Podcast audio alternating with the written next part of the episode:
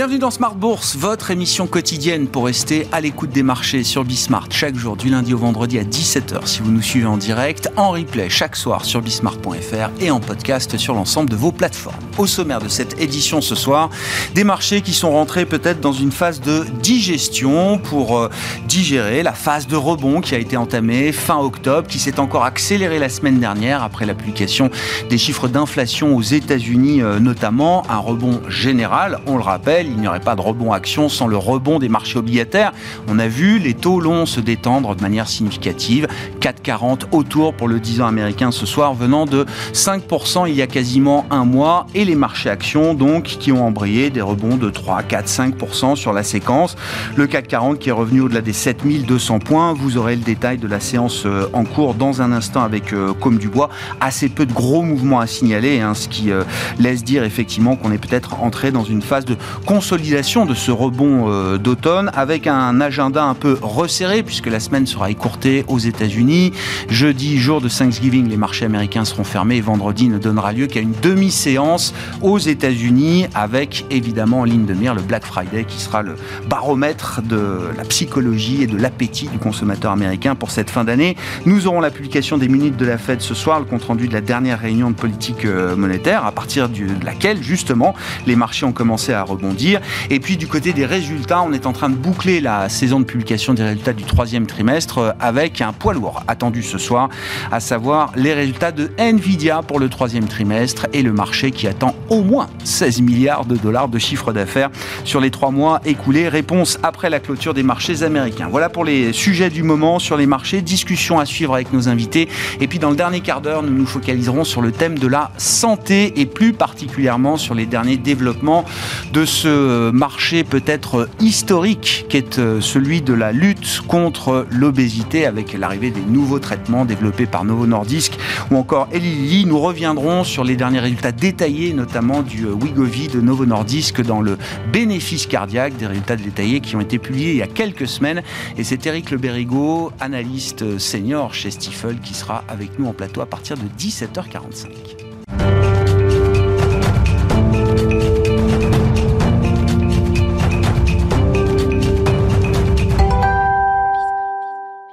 Des marchés qui semblent se mettre en pause en, ce début de semaine. Le résumé du jour, c'est avec Comme du Bois. La bourse de Paris recule légèrement ce mardi. Après le violent rebond de la semaine dernière, les marchés temporisent et restent attentifs à la publication du compte-rendu de la dernière réunion de politique monétaire de la Fed après la séance. Après la clôture américaine, les investisseurs prendront également connaissance des résultats de Nvidia pour le troisième trimestre. L'action Nvidia a ouvert sans tendance tout à l'heure à Wall Street après avoir clôturé au plus haut historique la veille. Elle suscite beaucoup d'attentes du côté des investisseurs. Du côté des valeurs, elle LVMH perd jusqu'à près de 2% aujourd'hui à Paris, après que les analystes d'UBS s'est abaissé leur conseil d'acheter à neutre. Dans son sillage, son concurrent Kering recule, son titre abandonne jusqu'à plus de 1% au cours de la séance. Du côté de l'Allemagne, Rheinmetall progresse, son titre gagne jusqu'à plus de 4% au cours de la séance. Le groupe industriel de défense et d'automobile anticipe une accélération de ses ventes et de sa rentabilité à l'occasion de ses premières prévisions pour 2026. Demain, côté statistique, les investisseurs prendront connaissance des chiffres des commandes de biens durables aux États-Unis pour le mois d'octobre. Ils prendront également connaissance de l'indice final de confiance du consommateur de l'Université du Michigan pour novembre, ainsi que des chiffres de la balance commerciale de la zone euro pour le troisième trimestre. Tendance, mon ami, chaque soir en ouverture de Smart Bourse, les infos clés du jour sur les marchés avec Comme du Bois sur Bismart.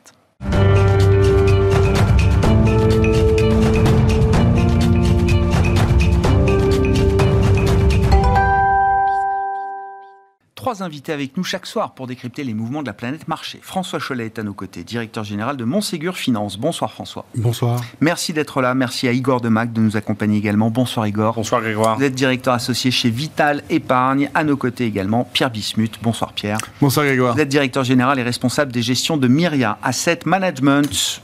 Pierre, quelques commentaires quand même sur cette séquence de rebond d'automne entamée fin octobre, euh, voilà, qui s'est accélérée encore un peu la semaine dernière. Euh, caractéristiques du rebond, qualité du rebond, perspective pour ce rebond qui n'est peut-être pas totalement euh, terminé. Qu'est-ce qu'on peut dire à ce stade? Bah, En tout cas, ce qui est intéressant de voir, c'est qu'on a finalement un marché qui est très en risque à la hausse. Parce qu'il ne faut pas oublier qu'on a eu trois mois consécutifs de baisse sur les marchés européens, donc août, septembre et octobre. Et on, sentait bien que euh, bah, cette baisse était faite toujours à cause des taux hein, et de euh, l'inflation qu'on n'arrivait pas à calmer finalement, et avec parfois des inflations corps qui, euh, qui étaient dans les, dans les dans les bornes acceptables, mais une inflation, euh, une inflation headline qui, euh, qui sortait justement de ces, bornes. Et donc, c'est vrai que le chiffre d'inflation américain a été très bien accueilli par les marchés, puisqu'on voit que euh, cette inflation semble être enfin contenue.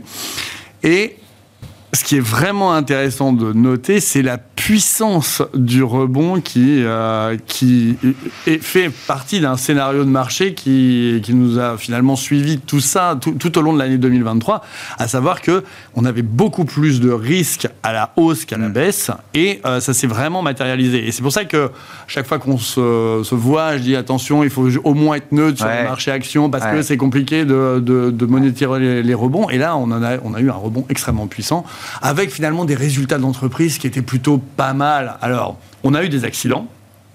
Euh, donc, euh, je pense, euh, en tout cas sur le marché français, on a eu Alstom un gros accident, on a eu Worldline un gros accident. Mais au global, si on voit le marché leader, hein, qui est le marché des États-Unis, bah, finalement, ça s'est plutôt relativement, voire très bien passé. Et on a eu nos fameux Magnificent Seven hein, mm. qui ont caracolé en tête. On attend tous les résultats de Nvidia pour confirmer. Pour confirmer.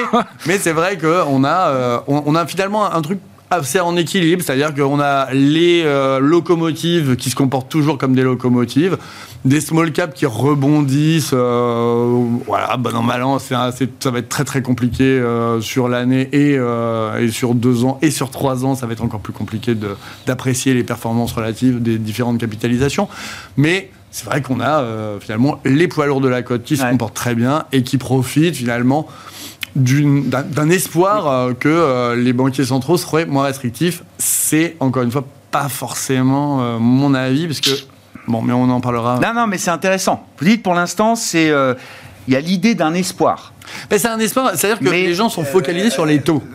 Et en fait, plutôt que, moi, je pense maintenant que le truc, c'est vraiment de se focaliser sur les bilans des banques centrales. Et en fait, le bilan des banques centrales, ben, c'est vrai qu'on peut avoir des taux euh, qui, qui, sont en plateau, mais avoir un effet finalement assez restrictif sur ah l'économie et sur la liquidité. Ah mais en même temps, je pense que les banquiers centraux ne sont pas fous. C'est qu'ils utilisent à fond leur marge de manœuvre. Et ce qui est intéressant, euh, en ce moment, on, voit qu'il y a un, Et ça n'a rien à voir avec votre question, mais on voit que ça... Euh, qu'on a un vrai sujet sur les dettes et les, la soutenabilité des dettes, etc.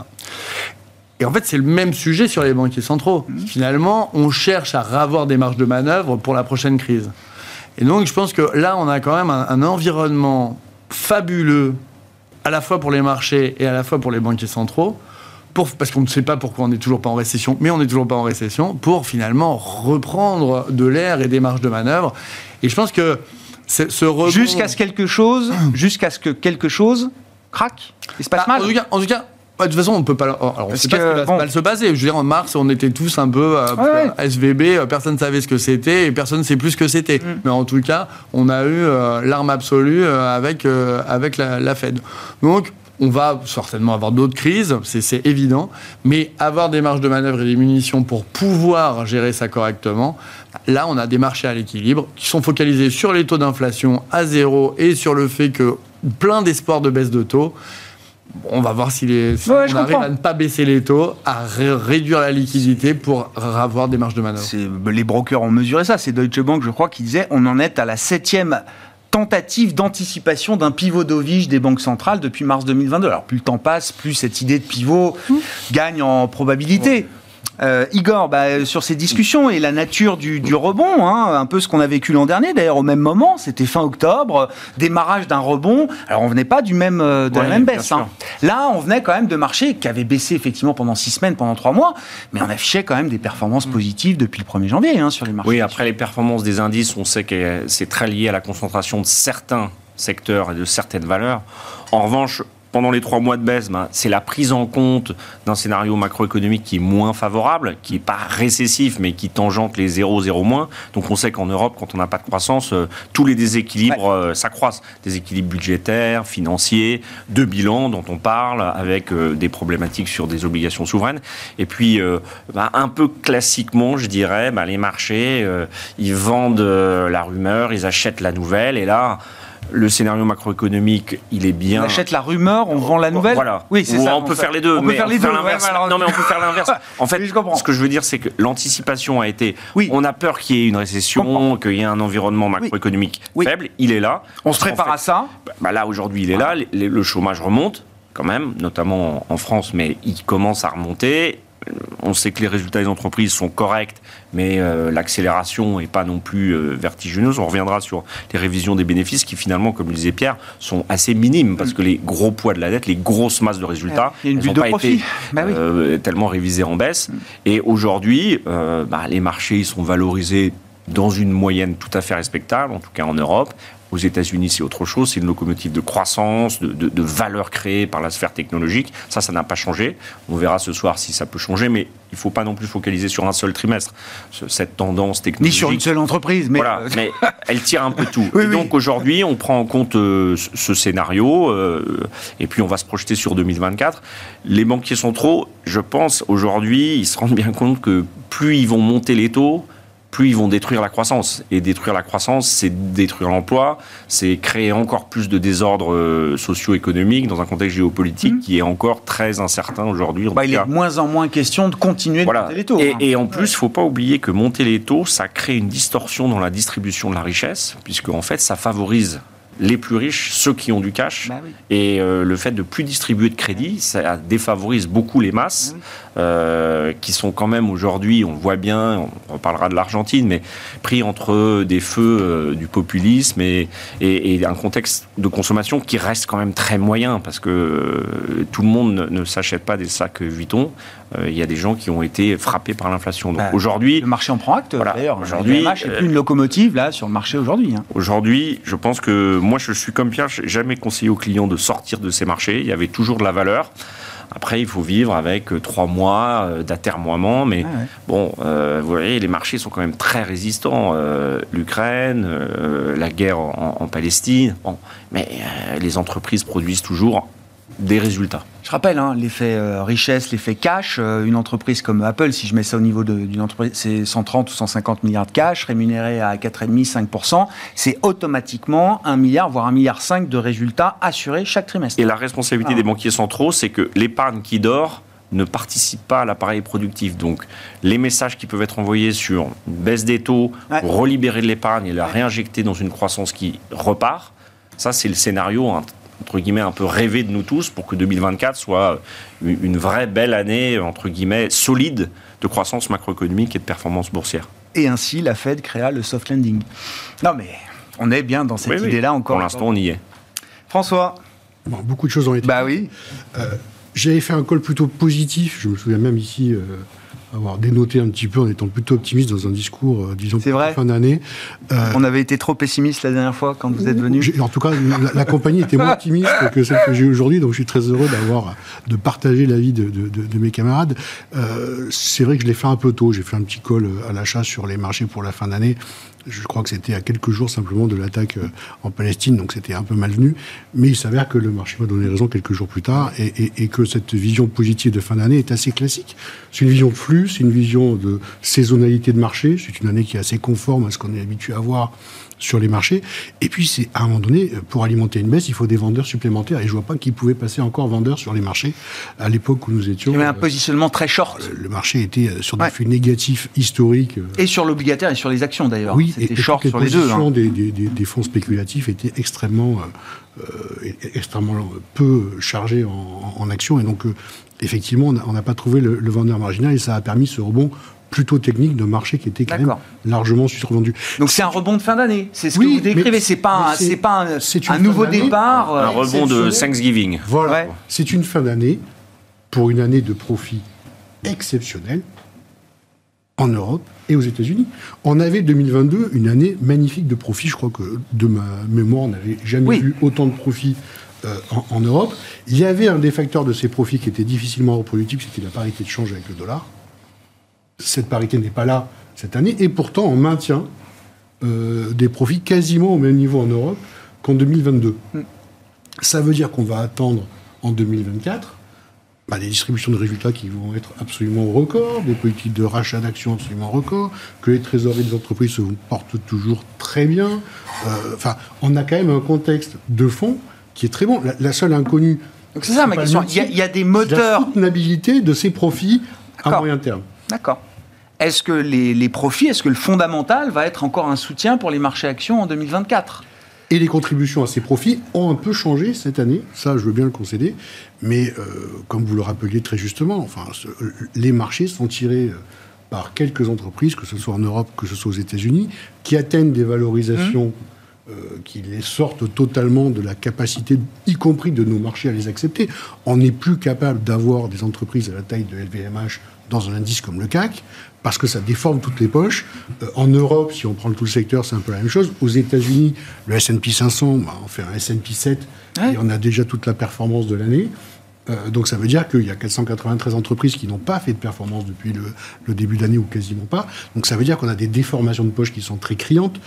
La vraie question, c'est que on est bien forcé de constater que ce n'est pas pour rien qu'il y a cette concentration.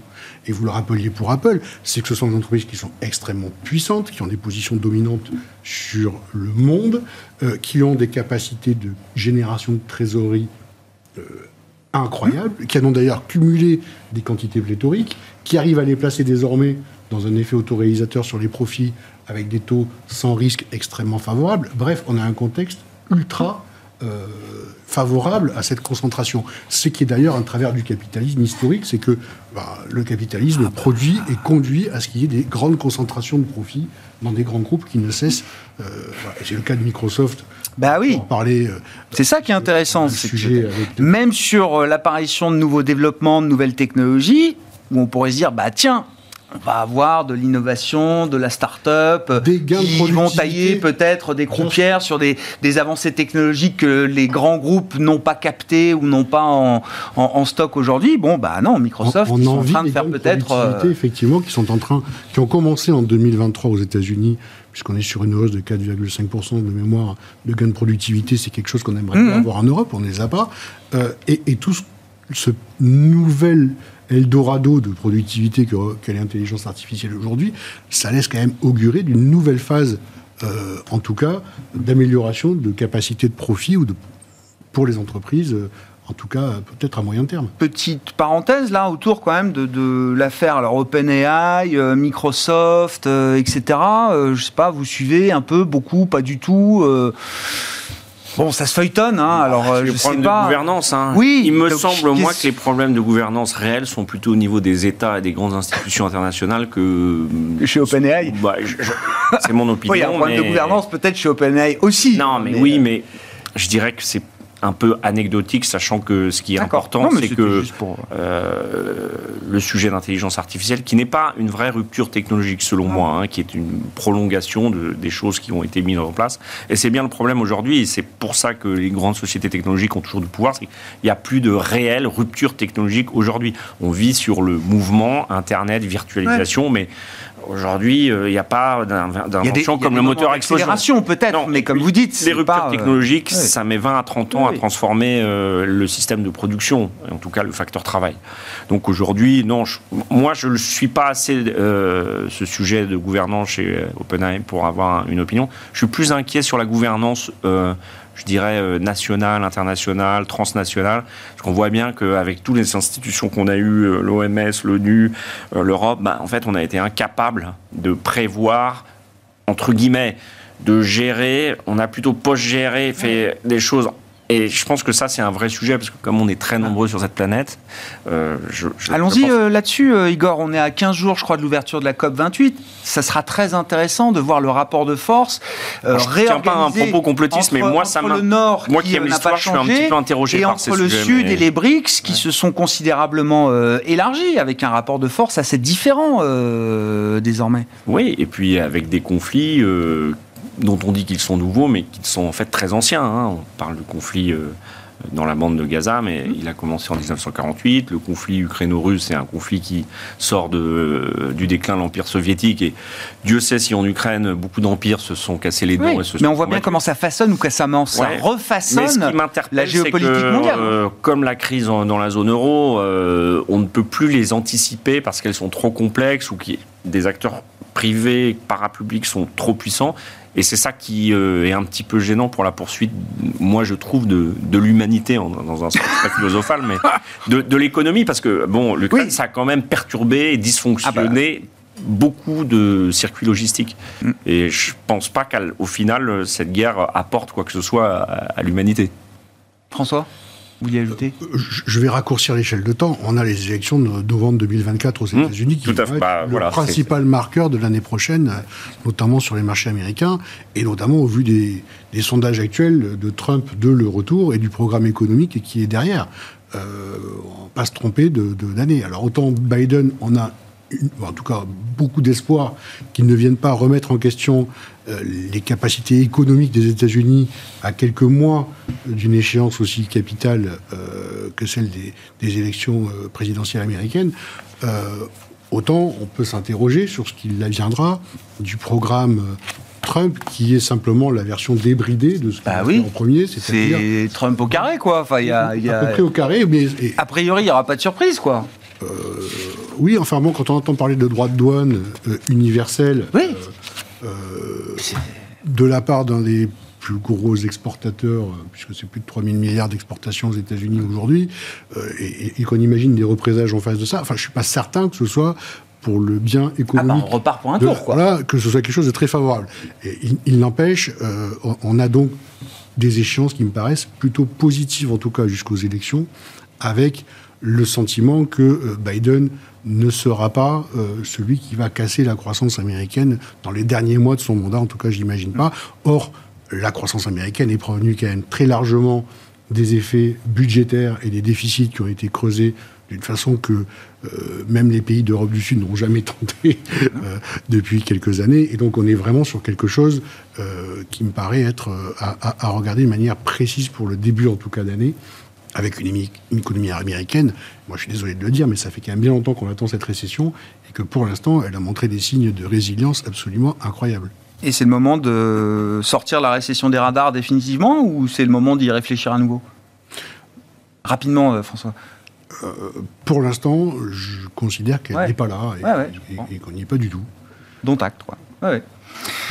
Bah, parlons de l'endettement des États, enfin la question des finances publiques, du policy mix. Alors effectivement, jusqu'à novembre 2024, on a une idée un peu de ce qui va se faire aux États-Unis. Après, c'est peut-être l'inconnu. Euh, Pierre, en Europe, on a les budgets 2024 euh, là aussi qui ont été présentés. Euh, d'ailleurs, Bruxelles rend ses évaluations là en ce moment. Alors moi, je, suis moins dans votre consensus sur les États-Unis parce que là, on, ça serait parfait. Si on avait Biden-Trump, ce serait vraiment idéal. Parce que Biden, on sait, c'est le sortant, et puis Trump, bah, euh, c'est. On sait aussi. Euh, on sait aussi. On a eu une expérience. Super. Et je me dis. Ça, en termes de visibilité, vous oh, dites Ça serait quand même parfait. Non, franchement, ça serait parfait. Et d'ailleurs, je suis mieux protéger le Capitole, mais. Ouais, alors ça, ça, oui, mais je trouve quand même que ça serait. Dans le programme, il y a l'amnestie. Ça, ça serait un peu. Euh, ce serait un peu trop Noël avant l'heure, euh, qu'on ait vraiment cet équilibre des forces. Alors, c'est vrai que Biden a un problème avec le conflit israélo-palestinien, c'est que euh, on voit que la, en tout cas, ce qu'on considère en Europe être la gauche américaine est quand même complètement fracturé euh, sur le conflit, alors qu'il y a quand même un plus grand unanimisme, on va dire, du côté des républicains. Euh, et il ne faudrait pas que ce conflit s'éternise trop. Euh, parce que là, on pourrait vraiment avoir un désunion du camp, démocrate. Et ça, c'est à mon avis le plus gros risque qu'on a sur les démocrates. Hmm. En revanche, si Trump est vraiment le, le candidat des républicains, alors là, on est vraiment c'est l'équilibre parfait. C'est-à-dire qu'on a, on a plus on, évacue complètement le sujet. Et en, fait, déjà, on voulait pas trop le gérer, mais alors là, je trouve que ça serait vraiment génial.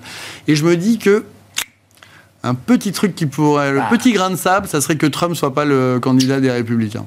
Est-ce que euh, entre deux vieillards, qui va On s'enthousiasmer verra, hein. il y a Oui. le sénateur Joe Manchin, visiblement, qui semble être euh, tenté par une aventure indépendante. Alors on sait comment ça se termine, hein. c'est très duopolistique quand même la Ah, politique américaine. Les indépendants se font historiquement détruire, laminer à chaque fois. Bon, Mais peut-être on- que cette fois, euh, il y a une place pour euh, Est-ce qu'il va y avoir une des troisième primaires voie, entre Voilà. guillemets. Est-ce qu'il va y avoir des primaires au Ah niveau oui, des c'est ça. républicains? Ça, ce sera quand même clé. Mais s'il y a des primaires, on va dire que le jeu s'ouvre. Et euh, on se souvient que les primaires peuvent être assez meurtrières. Euh, on a connu ça en 2016 en France. Euh, ouais. Bon, on peut, on peut envisager. Et donc c'est ça. Moi, je pense que le, le- le truc dans le, le plus intéressant, on va dire, dans l'élection présidentielle américaine, ça serait si justement on n'a pas Trump un truc pas assez candidat figé Ouais. comme à chaque fois. Voilà.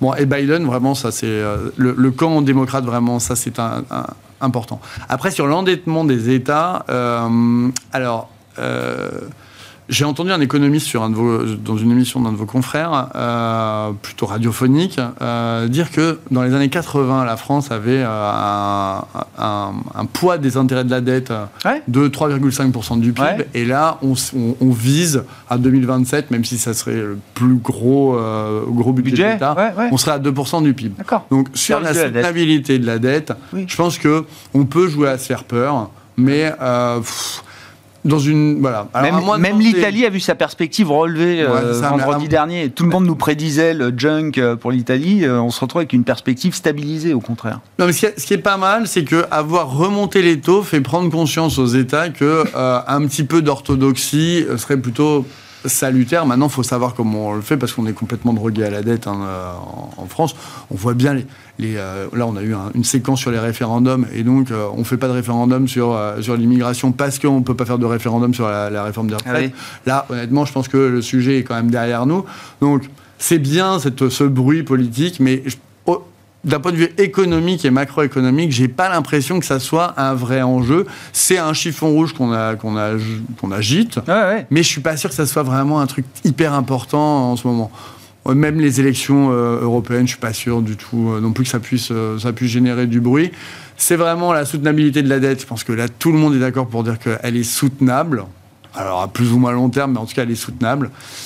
Voilà, donc je pense que c'est pas non plus un sujet. Ouais. Bon, même si on voit, hein, et alors euh, moins peut-être en Europe aujourd'hui d'ailleurs qu'aux États-Unis, mais chaque émission du Trésor, quand même, on regarde si ça se passe, est-ce que la dette est bien placée, etc.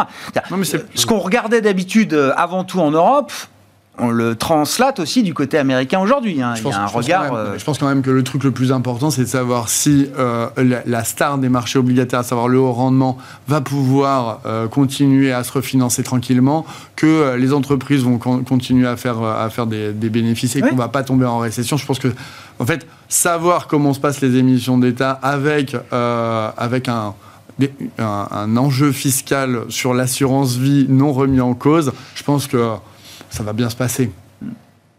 Je- ce, ce qui est intéressant, c'est que sur les 10 ans, sur les vrais taux d'intérêt à long terme, on a enfin une vérité des taux. Le- les taux sont bien, cette fois-ci, euh, formés par le marché, l'offre et la demande, et non plus par les banques centrales qui ont déformé ces taux pendant plus de 10 ans, euh, jusqu'à les déformer, jusqu'à les passer en négatif. Et donc aujourd'hui, on voit bien que les 5% qu'on a atteints sur le 10 ans américain reflétaient bien à la fois une, une offre et une demande sur le marché, parce Oui. que la Banque centrale ne se positionnait pas réellement en face de ce taux-là, et une croissance voire nominale. même- euh, voire même une baisse de la taille des bilans des banques centrales. Alors cette baisse, elle est liée aussi à la perte de valeur des portefeuilles obligataires, mais la réalité, c'est que il n'y a plus cette déformation-là, et donc on a des taux à 10 ans qui sont en tout cas conformes à la confrontation de l'offre et de la demande euh, sur le marché euh, obligataire. C'est plutôt rassurant de savoir que dans un contexte pareil, on n'est pas allé dans le mur. C'est la première chose, parce que c'est un peu la même chose en Europe. Le taille de bilan de la Banque Centrale Européenne euh, se réduit, elle aussi, de la perte de valeur des titres qu'elle détient en- en- en- à son bilan, mais également un peu par la baisse de la volonté du PEP euh, d'agir sur ces taux longs. Et donc, on est arrivé à une certaine vérité des prix sur les taux longs. Et donc, dans des conditions, en tout cas, où on aurait un ralentissement économique qui sortirait d'un chemin tracé par les banques centrales, on aurait quand même assez rapidement, je pense, la capacité pour Des ces mêmes banques manœuvre. centrales Oui, de trouver des marges de manœuvre Ouais, bien sûr. pour repentifier la courbe et, on, retrouve à quelque chose qui est bien plus rassurant que d'avoir des marchés qui fonctionnent. Modulo l'inflation, hein. Enfin, je veux dire, encore une fois, il le répète, l'objectif, c'est quand même de remettre l'inflation dans la boîte et de la fermer euh, hermétiquement. C'est peut-être qu'un discours, mais c'est un discours qui est encore là. On a parlé de la cocaïne des marchés qui était la liquidité. Euh, moi, je me demande s'il n'y a pas un deuxième euh, psychotrope dans les marchés qui serait l'inflation, parce qu'on a vu qu'elle amenait quand même dans les profits des entreprises un certain nombre de surprofits. Euh, Est-ce que ce n'est pas aussi quelque chose de favorable simplement à la bonne santé pas- de l'économie, des marchés Parce qu'on a dénoncé les sous-profits des banques pendant 15 ans, par exemple. J'ai jamais entendu parler de sous-profit du secteur. Enfin, si, dans, le, dans nos métiers, on a parlé de la sous-profitabilité du secteur bancaire. Mais sur le plan politique, j'ai jamais entendu personne s'inquiéter des sous-profits des banques européennes pendant 15 ans. Euh, Igor, si vous voulez continuer, et puis moi, je veux bien qu'on parle de l'Argentine. Si vous avez de l'appétit pour euh, parler de l'Argentine, euh, c'est toujours intéressant. Non, alors sur la dette, c'est pas tout à fait la même chose de s'endetter quand on a intrinsèquement une capacité de croissance comme celle des États-Unis, euh, d'innovation, euh, que la dette que nous on lève pour simplement entre guillemets soutenir un système euh, social, euh, tenir les équilibres. Et donc il y a dette et dette. Ouais. Bon après il y a la qualité de crédit de chaque État. Je pense quand même que comme tout ménage, il vaut mieux être à zéro ou zéro plus en fin de mois qu'à découvert. Et même si l'effet de levier est un moteur de création de valeur, à ces taux-là, il est beaucoup moins intéressant. Donc, de toute façon, c'est une aide qui sera beaucoup moins importante que Ouais. par le passé. Donc, c'est un moteur qui a vieilli, donc c'est un moteur qui ne peut plus être utilisé, je pense, comme avant. Après, toutes les grandes peurs, angoisses sur les, faillites d'État, bon, on sait bien que la dette publique, ça n'est pas fait pour être remboursé, c'est fait pour être refinancé en permanence. Donc, euh, tant que la population mondiale vieillit et s'enrichit collectivement, il y a des acheteurs toujours plus nombreux d'obligations parce que quand on est âgé, on prend moins de risques, donc on se porte plus vers l'obligation. Donc moi, je suis pas euh, inquiet sur les États. Je, je pense que ça réduit les marges de manœuvre de gouvernance, de gouvernance Ouais, quand même. budgétaire. Ouais, c'est ça. Donc euh, ça obère quand même une capacité de croissance. Je parle de l'Europe, même, Ah ouais. hein, euh, où en plus on a des épargnants qui sont très euh, frileux, des Averse. consommateurs qui euh, épargnent. Et l'épargne, c'est très bien, hein, ça fait vivre nos métiers.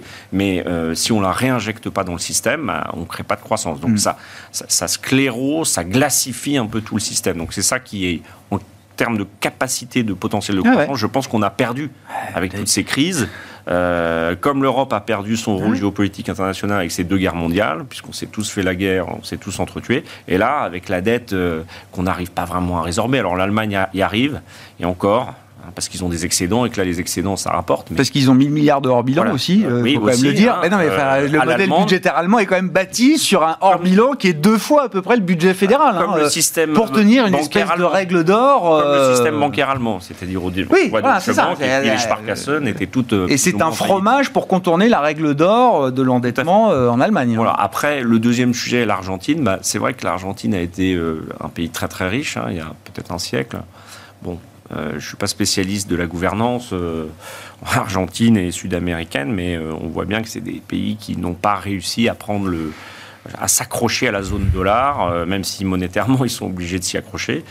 Et pourtant, ce sont des pays très riches, hein, Mhm. intrinsèquement parlant, en tout cas l'Argentine, pour, ce qu'on- possède de l'agriculture. Mais euh, bon, le populisme, après, c'est un terme qui est. Qui, je, je pense qu'il ne faut pas confondre populaire, populisme. On, on mélange un peu tout et rien. Ces gens-là sont élus. Donc, euh, est-ce que les gens qui les élisent sont populistes? En tout cas, c'est le peuple qui les élit euh, démocratiquement. Donc, je, pense qu'il faut s'habituer à avoir des. Ce que je vous disais, des, des gouvernants qui sont euh, de moins bonne qualité que par le ça. passé, parce que les périodes, euh, les périodes un peu fastueuses bah, créent des responsables qui sont un peu moins bons, qui créent des périodes de risque et de grande instabilité, où là, on a des hommes politiques qui se révèlent, enfin des, des leaders qui se révèlent. Là, on voit bien qu'on a vu avec l'exemple américain, bon, pas dire que Trump et Biden soient les présidents américains. Moi, à mon, à mon sens, dont on se souviendra, euh, moi, je préfère penser à Pas Reagan, Trump, on Kennedy. souviendra, mais euh, Bon, peut-être pas pour les mêmes euh, raisons non, que Kennedy Il y a ou Reagan. un problème ou de qualité Ouais. de la gouvernance, mais on sait aussi qu'on a les dirigeants qu'on mérite. Donc ça, c'est un propos plus global, mais ça crée quand même ces histoires de droits de douane en permanence, on sait que le protectionnisme, c'est pas là pour accélérer la croissance mondiale. Donc, euh, évidemment, le plus riche, il peut faire ça, mais ceux qui euh, en, souffriront le plus, c'est ceux qui ont le moins de croissance. Et malheureusement, nous, en Europe, c'est notre vrai euh, dilemme. Du coup, pour les mois qui viennent, et pour revenir au sujet américain, on voit bien que la guerre sino-américaine économique est en train de trouver, en tout cas, euh, la recherche d'un chemin d'accord pour qu'on puisse faire la jonction jusqu'aux prochaines élections avec euh, une espèce d'apaisement euh, et on met ça sous le tapis parce que l'un et l'autre ont besoin aujourd'hui pour la Chine de réexporter, de démarrer une machine économique bien mise à mal, notamment sur la crise de l'immobilier, et puis du côté américain aussi de retrouver des relais de croissance et de, de destination pour ses exportations. Donc clairement là, je crois qu'on a encore une période d'accalmie euh, devant nous plus que de C'est pas un risque immédiat. Enfin, c'est un risque permanent euh, Chine, États-Unis, mais c'est pas un risque on peut immédiat. Une, une pause ou une stabilité sur ce, sur ce sujet qui a été quand même un sujet de préoccupation majeur. Bon, bah, parlons un peu de la logique d'investissement euh, après euh, ces digressions euh, politiques et géopolitiques. Pierre, qu'est-ce que bon Alors il y a, le tactique fin d'année, comment on gère peut-être les dernières semaines qui qui arrivent, et puis la projection sur 2024. Où est-ce que vous voyez les les expected returns, comme on dit, les plus intéressants peut-être là pour les prochains mois, trimestres? Fin d'année, franchement, vu vu comment l'année s'est passée, puisque il y a eu un fort rallye en janvier. Euh, jusqu'à la Saint-Valentin à peu près. Hein. C'est vrai. Voilà, jusqu'à la Saint-Valentin. Après, euh, on a eu vraiment de la tôle ondulée. Alors, on a eu des, petits, des petits soubresauts. Euh, mais finalement, je pense qu'on est complètement, complètement à plat depuis, depuis, cet été même depuis, depuis février. depuis, février. Bah, le point haut en Europe, c'est avril, je crois, de mémoire. On a fait ça, et puis... Donc, on peut raisonnablement espérer une fin d'année qui soit plutôt sympathique, on, va dire. Dans le sillage de ce qu'on a pu voir là ces dernières semaines. je pense qu'on a quand même des forts facteurs. Plutôt ce risque à la hausse. Quoi. Ouais, toujours risque à la hausse. Sur euh, les portefeuilles en 2024, alors les avis sont partagés. Moi, c'est vrai que j'ai toujours tendance à être quand même assez constructif sur les marchés actions. Mais euh, si on n'entrevoit pas du tout de récession jusqu'à la fin 2024 et qu'il n'y ait pas trop de bruit hein, sur les élections américaines, euh, c'est vrai que le haut rendement pourrait encore une fois avoir. Encore Ah ouais, mais il pourrait vraiment. Parce qu'on a finalement des taux euh, qui, sont, qui ont vraiment remonté. Euh, vers entre 4 et 5, ça c'est les taux sans risque, et on a des spreads, bon alors qui se, qui se tendent, hein, mais on est quand même aux alentours de 400 points de base, donc c'est vrai que on a, et on a des entreprises qui se portent plutôt pas mal et qui n'ont tout, si on n'a pas de risque de refinancement, honnêtement, c'est vrai que le haut rendement est toujours quand même très tentant. Euh, pour bah, capter un, coupon de l'ordre de 0,5-0,6% par mois. Et c'est vrai que euh, en positionnement de portefeuille, moi c'est un positionnement que j'ai euh, implémenté Dans, le fonds diversifié. Ça marche très bien et, et, et malgré, hein, des, euh, malgré le rallye obligataire qu'on a vu depuis le chiffre d'inflation, finalement, quand vous regardez les indices euh, des obligations gouvernementales, elles sont euh, remontées à 2,5 sur l'année, mais on n'est pas à des rendements de, entre 6 et 9 comme sur le, le haut rendement. Donc c'est vrai que ça reste toujours, euh, toujours vraiment très appréciable. Pour vous, ça reste le sweet spot, quoi. Sweet est... spot. Alors, si on est joueur, on peut toujours jouer les actions américaines, hein, parce que c'est vrai que c'est quand même la locomotive mondiale. Le vrai sujet, c'est euh, qu'est-ce qu'on fait avec le dollar? Est-ce qu'on prend le risque de change ou pas? Puisqu'on a vu qu'un mauvais chiffre, enfin, pardon, un très bon chiffre d'inflation à zéro est considéré comme euh, vraiment un Détend le dollar. Ah ouais, un champ bah de dollar. Là, ça bah s'est fait euh, un retour sur le devant de la scène de l'euro. Après, on a toujours le, Japon qui a l'air d'être en, grande forme. Maintenant, c'est vrai que sur les... On aime bien les actions très diversifiées euh, géographiquement, euh, Japon, États-Unis, Europe. Euh, la question des émergents euh, reste entière. Moi, je ne suis pas toujours, toujours très fan des émergents, mais, euh, mais on pourrait. Là, c'est intéressant. On, va voir sur quelques séances, baisse du dollar et, les actions émergentes se reprennent tout de suite. Hein. On va voir quand même le, traitement de choc argentin, parce que là, on est sûr qu'avec un, un, président argentin comme il a été élu, ça va être une courbe en J et les pauvres vont devenir horriblement plus pauvres pendant un certain moment.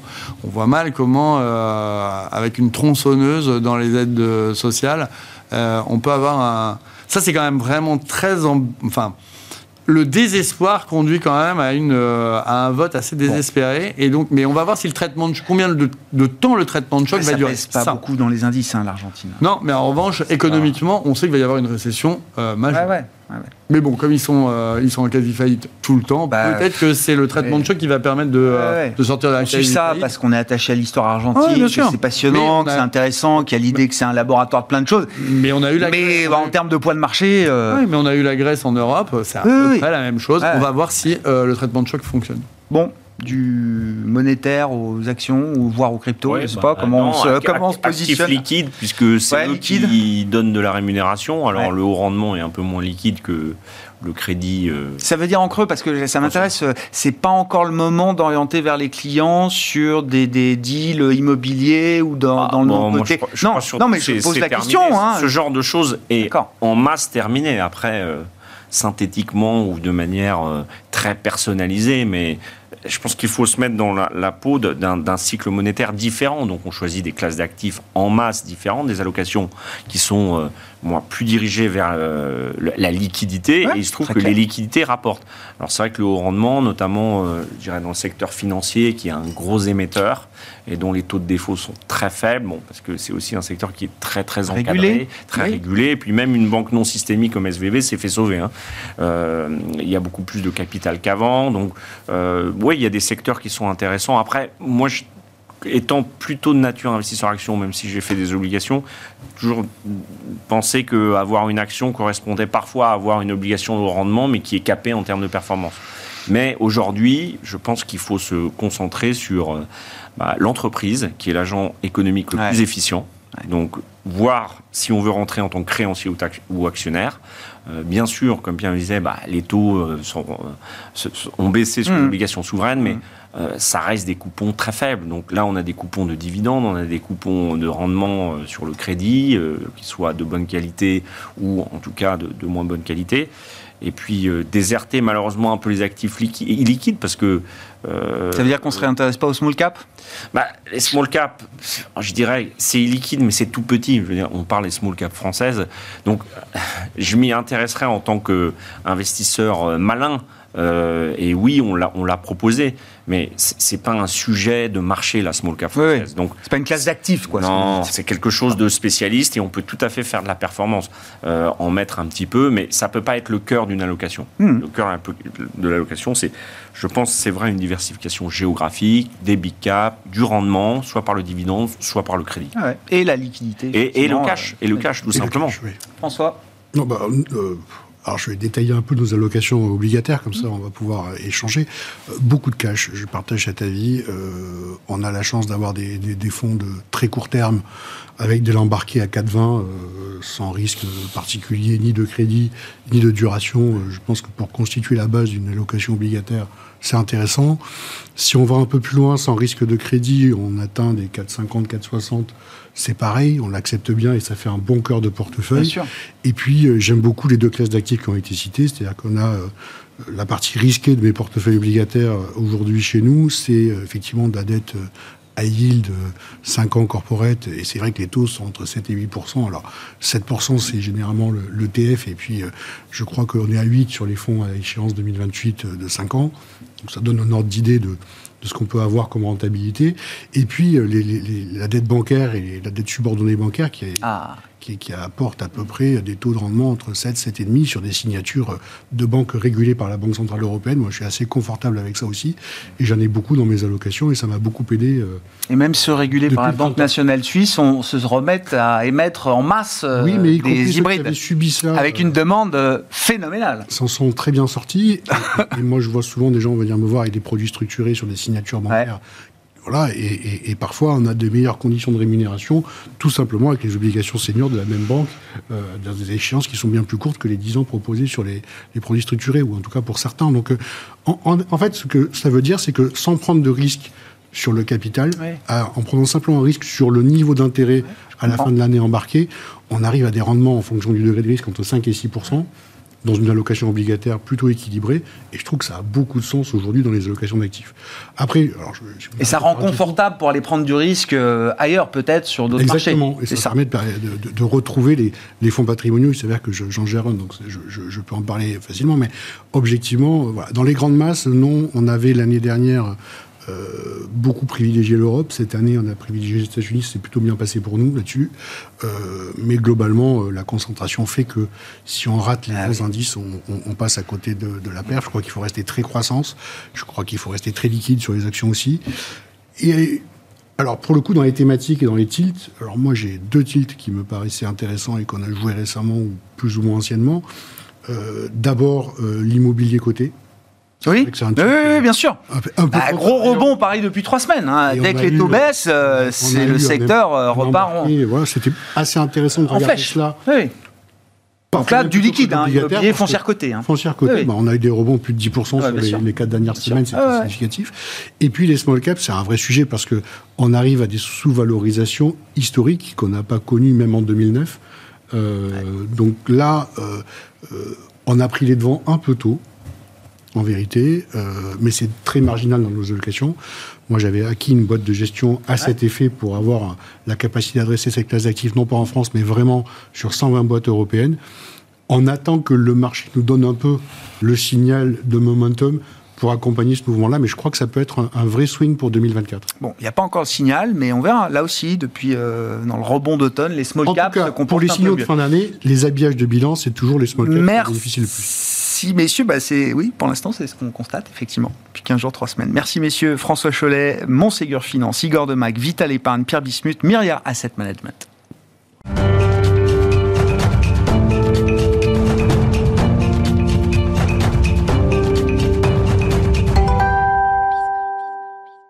Dernier quart d'heure de Smartboard, chaque soir, c'est le quart d'heure thématique. Le thème ce soir, c'est celui de la santé et plus particulièrement du euh, développement euh, accéléré de ce nouveau marché, de ces traitements contre l'obésité dont on parle depuis des mois et des trimestres maintenant avec Eric Le Berigo à mes côtés en plateau. Bonsoir Eric. Bonsoir Managing Director, analyste senior en charge du Healthcare Europe chez Stifel. Euh, bah, reprenons la discussion peut-être à partir des derniers résultats détaillés de Novo Nordisk hein, pour Wigovi dans le, bénéfice cardiaque. Donc c'était déjà un grand espoir dont on parlait avec vous. On avait eu des premiers résultats, je crois, au cours du mois d'août, et puis le détail des résultats a été livré il y a euh, quelques semaines à peine, si je dis pas de bêtises, euh, Eric. Mm. Qu'est-ce qu'on apprend et quel est le niveau de, de surprise positive peut-être qu'on peut avoir dans le détail de ces résultats? Alors oui, l'étude s'appelle Select. Elle a été présentée au congrès de cardiologie donc il y a une dizaine de jours, euh, le week-end précédent. Euh, alors qu'est-ce qu'on y apprend? Ce qu'on savait, c'est donc l'étude était positive. On avait 20% de réduction du risque cardiovasculaire chez des patients. Alors euh, peut-être dire deux mots de la population qui avait été recrutée. C'est des patients certes euh, en situation de surpoids ou d'obésité, 96 kilos moyens, euh, mais surtout c'est une étude sur le profil cardiovasculaire. Donc c'est des patients qui avaient une maladie euh, athérosclérotique installée, qui avaient fait un infarctus du myocarde, un accident vasculaire cérébral, qui avaient une, maladie des troubles des membres inférieurs, etc. Et qui est donc, c'est ce qu'on appelle une, une, étude de prévention du risque secondaire. Ils sont à risque de, de faire un deuxième accident du même type. Et donc, en plus de tout traitement sur une maladie de fond, c'est-à-dire ils sont, ils ont de l'hypertension, ils prennent un antihypertenseur, ils ont fait un premier accident, ils prennent un anticoagulant, un antiagrégant plaquettaire, bon, un anticholestérol, et en plus ouais. ou un placebo. Et on regarde la différence. Différence 20%. Donc 20% de risque. Concrètement, c'est un critère composite, mais dans ce critère, il y avait la mort pour cause cardiovasculaire et la mort toute cause. Et la mort toute cause a été euh, réduite à la surprise quand même de, de, beaucoup, quasiment du même ordre. Donc, euh, donc ça, ça change effectivement un petit peu la donne. Et euh, je pense qu'on en avait parlé la dernière fois. Ce que disent les médecins, c'est que ça va faire évoluer un petit peu le, centre du débat de, du poids, l'indice de masse corporelle, vers le profil global de risque cardiovasculaire du patient. Voilà, donc on ne va pas démarrer du poids, on va regarder globalement si on a deux, trois facteurs de risque et accessoirement un surpoids. Un problème de poids. ah, je comprends. C'est-à-dire que le facteur obésité pourrait devenir secondaire dans un certain nombre de, cas ou de patients. Probablement. Ah. Il va le devenir euh, et il va probablement le devenir pour les payeurs aussi, parce qu'on savait que c'était une impasse. Donc, euh, si on partait du poids, on savait qu'on n'aurait pas de solution. Si on les systèmes de paiement, en, général, vous dites, si on partait du poids, c'était pas un, c'était pas un ah, ils bénéfice. Peuvent pas, ils peuvent pas payer. Oui, c'est ça. Ils peuvent pas payer pour l'intégralité de la population éligible. Un sur deux aux États-Unis, un d'obèses aux situations quasiment en, en, 45 du terme. Hein, ça, 45% aujourd'hui, 55% en 2030. Euh, alors, soit on allait vers les, les, solutions qui ont été mises en place, par exemple, par, par, la Grande-Bretagne. C'est-à-dire qu'au lieu d'avoir la définition de l'obésité, c'est un indice de masse corporelle de 27, eux, ils partent de 35. D'accord. Plus un prédiabète, plus un autre facteur de comorbidité. Et sous ces conditions-là, on rembourse et pour deux ans. Voilà. Et comme ça, on a vraiment un cadre précis.